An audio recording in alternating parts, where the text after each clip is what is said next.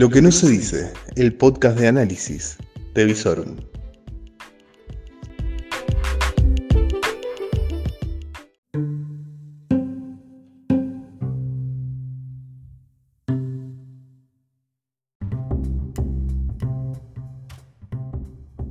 Reflexiones de una noche agitada, lo que necesitas saber al final de la jornada.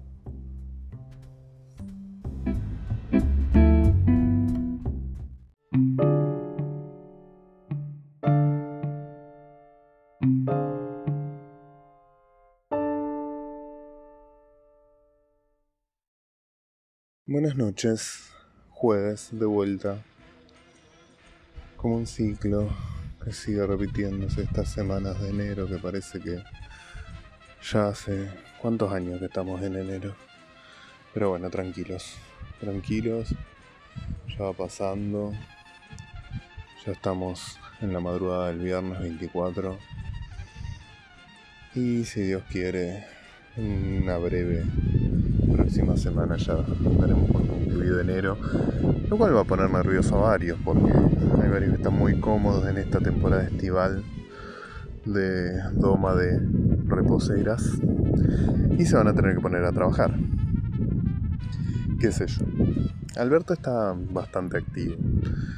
Trató de hacer una gira internacional, quedó en apenas un acto protocolar que lo tuvo como un participante cuaternario, muy pero muy atrás en la foto.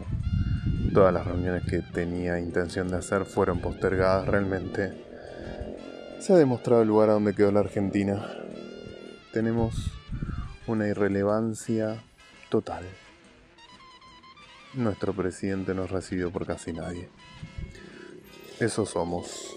Retomando la entrevista del año pasado de Sarlo que veía el otro día, tenemos que tomar conciencia de que somos un país chico, alejado, poco relevante en el concierto de las naciones, por lo menos por ahora.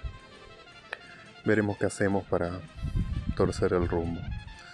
Por lo pronto Alberto estará volviendo en las próximas horas y para gusto de varios Cristina volverá a su rol de toca campanas del Senado. Transitando enero y se oye el tic-tac sobre la deuda de Buenos Aires. Veremos en qué, en qué termina esto, que va a ser claramente el prólogo de la negociación de la deuda nacional. Teóricamente, según palabras del propio ministro Guzmán, no va a haber rescates de la nación, así que veremos si en las últimas horas puede el gobierno de Kisilov lograr alguna especie de acuerdo con los acreedores. Acreedores que han explicitado que hace dos meses están tratando de hablar con las autoridades de la provincia de Buenos Aires y no reciben respuesta. Vamos a ver. Por lo pronto en la política local están todos muy, pero muy reunionistas, les encantó esto de juntarse. Pablo tuvo una revival de sus asambleas de Franja Morada, la organizó en el Consejo Municipal y estuvieron todos hablando.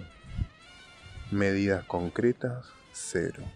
Pero por lo menos hubo como una catarsis generalizada. Pareció que hacían. Se vieron de nuevo las caras porque varios estaban de vacaciones. Brasil y Europa fueron los principales destinos elegidos, según nos han informado las malas lenguas. Y veremos, veremos cómo sigue la gestión local del intendente que le gusta más la rosca que la gestión, parece, porque tiene más reuniones políticas que, que con su gabinete.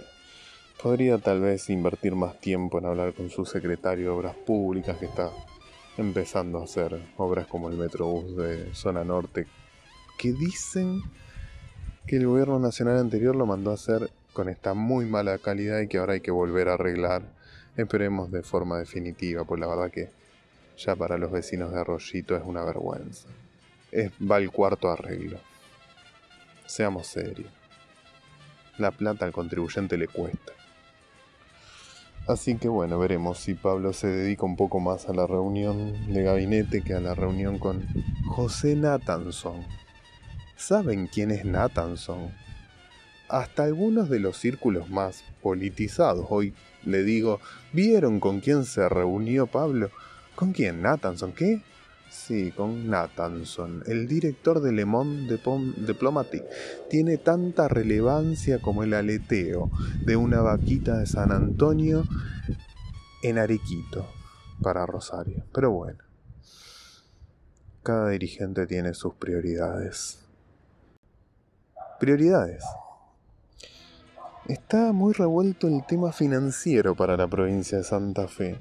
Ya desde la salida de Lifshitz la cuestión del agente financiero venía siendo un tema relevante de una forma bastante extraña, amañada y casi a medida, el Banco de Santa Fe se volvió a quedar con la representación financiera de la provincia, pero según nos han informados, Cristina Fernández de Kirchner no vería con agrado la presencia del grupo Petersen en la provincia de Santa Fe. Y de manera amable, tranquila, casi al pasar se lo habría comentado el gobernador Perotti, por lo cual uno de los temas centrales, dicho por lo bajo, de la tan mentada emergencia económica que quiere hacer pasar el gobernador por la legislatura, podría estar muy pero muy vinculado con la cuestión del cambio de agente financiero en la provincia. ¿Se viene un nuevo banco provincial? Sería muy gracioso, sería casi como las dos caras de Omar, el privatizador del Banco de Santa Fe y el creador del nuevo Banco de Santa Fe. Bueno, hay gente que tiene bipolaridad, qué sé yo. O tendrá que ver con aportes de campaña. No sé, qué mal pensado eso. Estas cosas se me ocurren cuando la noche está agradable, sopla una brisa suave y se vive el último respiro antes de lo que van a ser jornadas realmente muy pero muy calurosas en la ciudad de Rosario. Así que los dejo. Madrugada de viernes. Prólogo del fin de semana. Descansen. Tengan un viernes tranquilo. Cuídense. La calle sigue bastante agitada, pero bueno, eso lo vamos a seguir hablando otros días.